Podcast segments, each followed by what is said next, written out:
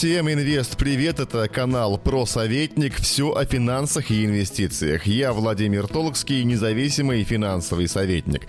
Если вы у нас впервые, постойте, не переключайте трек. Наши подкасты длятся не более 10 минут. За это время мы успеваем вам дать огромное количество полезной информации. Тем, кто с нами уже давно, отдельный привет, благодарим вас за реакцию и отклики, это важно в нашей работе. Сегодня будем разбираться, как работает ключевая ключевая ставка Центрального банка и почему важно за ней следить. Пока мы не начали, призываю вас совершить одно простое действие – подписаться на нас. Так мы всегда будем на связи. И вот теперь поехали! Начнем с того, что ключевая ставка – это главный и самый действенный инструмент в руках регулятора Центрального банка. Я бы сравнил его с автоматом Калашникова. Быстро, эффективно, надежно. А главное, им пользуется весь мир. Да, понятие ключевой ставки есть везде, где есть экономика. От Мьянмы до Мексики, от Бразилии до Республики Конго. Центральный банк – это мегарегулятор. Он регулирует экономические процессы. Ключевая ставка – главная главный инструмент для регулирования инфляции. По сути, это процент, под который ЦБ дает деньги в долг коммерческим банкам. Ключ, как называют ставку на биржевом сленге, напрямую влияет на доходность депозитов и стоимость кредитов. Понятное дело, если банк занимает у ЦБ деньги по одной ставке, то своим клиентам, ну то есть нам, предоставить заем совсем по другой ставке, которая будет выше. На этой разнице он и будет зарабатывать, чтобы оплачивать аренду помещений, труд работников, коммунальные коммунальные услуги, покупку банкоматов и все вот такое прочее. Например, в России на сегодняшний день ключевая ставка 7,5%, но, правда, ожидается, что она будет чуть-чуть пониже. Получается, клиент получит кредит по ставке ну никак не меньше 10%, и это еще по-божески. И обратный пример с депозитами. Ставка по ним редко бывает выше ключевой, то есть когда ключ на отметке 7,5%, ставка по вкладу будет ниже, как сегодня и происходит. Максимум, который предлагают банки, как раз находится около 7% годовых. Отлично, с этим разобрались. А для чего же вообще менять ставку? Сделали бы 0 и всем было бы счастье. Займы давали бы под 2% и так далее. Ипотека была бы 1,5%. Я уже говорил, что ключевая ставка – основной инструмент регулирования инфляции.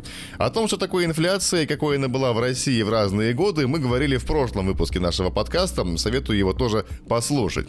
Так вот, когда ускоряется рост рост цен обычно ключевую ставку поднимают. Это делает кредиты дорогими и менее привлекательными, а вклады в банке наоборот. Поэтому население предпочитает накопление относить в банки, а не тратить деньги на приобретение товаров и услуг.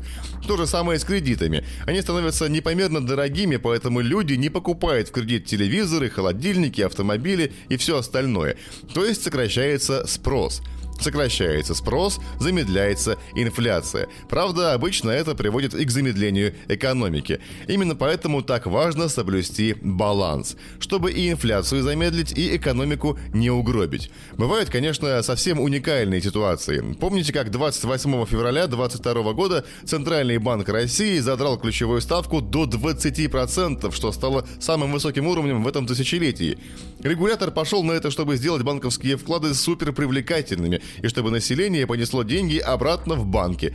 Дело в том, что до этого буквально за неделю россияне сняли со счетов более 1,2 триллиона рублей. Это составило 3,5% всех денег на счетах физлиц.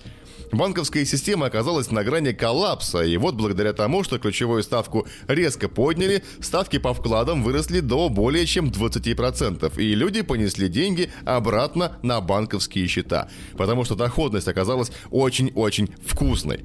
При этом они не потратили деньги на товары и услуги и не подстегивали ажиотажный спрос, что помогло удержать инфляцию.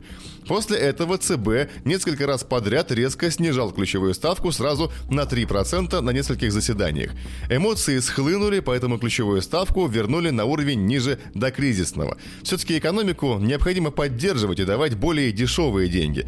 Да, это уже следующий аспект. Ключевую ставку снижают для удешевления кредитов и поддержания спроса на товары и услуги. Когда банковские вклады становятся малопривлекательными из-за низких ставок, люди начинают тратить сбережения и брать дешевые кредиты на крупные покупки. Это подстегивает спрос и помогает экономическому росту. Вот мы и добрались до такого понятия, как денежно-кредитная политика, или сокращенно ДКП. Она бывает нейтральная, жесткая и мягкая. Жесткая – это когда ключевая ставка на высоком уровне, обычно выше инфляции. Она применяется для сдерживания спроса и замедления роста цен. Мягкая ДКП стимулирует спрос и экономический рост. В таком случае ключевая ставка устанавливается ниже инфляции. Нейтральная ДКП – это когда ставка примерно равна инфляции. При инфляции 12% и ключевой ставке 7,5% мы понимаем, что денежно-кредитная политика в России сегодня, ну, скорее мягкая. Но тут, конечно, нужно учитывать множество других факторов. Они бывают проинфляционными и дефляционными. Есть еще такая штука, как инфляционные ожидания. Это когда люди полагают, что цены сильно вырастут в будущем и начинают тратить деньги сегодня, чтобы они не обесценились потом. Конечно, это проинфляционный фактор, так как растущий спрос толкает цены вверх. Дефляционный фактор – это, например, сокращение спроса или сезонное снижение цен. А еще есть традиционное время года с повышенным спросом. Это как раз предновогодний ажиотаж. Люди покупают подарки, многие решаются на крупные покупки в кредит, чтобы порадовать семью. Например, купить там пятый PlayStation или телевизор 65 дюймов и еще шлем виртуальной реальности. И все эти факторы необходимо учитывать в денежно-кредитной политике. В общем, дело это довольно увлекательное. Что касается фондового рынка, то для него, конечно, идеально, когда ключевая ставка низкая. Население ищет альтернативные инструменты для размещения накоплений и приходит на биржу, где покупает акции и облигации. Как ни крути, а любой рост, что на фондовом рынке, что экономический, обеспечивается именно в периоды мягкой денежно-кредитной политики. Но во всем нужен баланс. Излишняя мягкость разгонит инфляцию, излишняя жесткость прижмет экономический рост. Поэтому регулятор всегда держит на пульсе.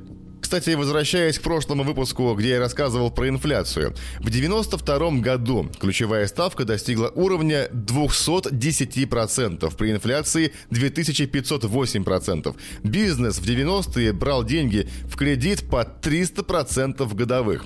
Об этом, в частности, рассказывал основатель сети «Магнит» Сергей Галицкий. Поэтому текущие условия явно выгодно отличаются от тех, что были 30 лет тому назад. Напоминаю, если вам интересны наши наши подкасты, то самое логичное решение на нас подписаться. Так мы всегда будем на связи.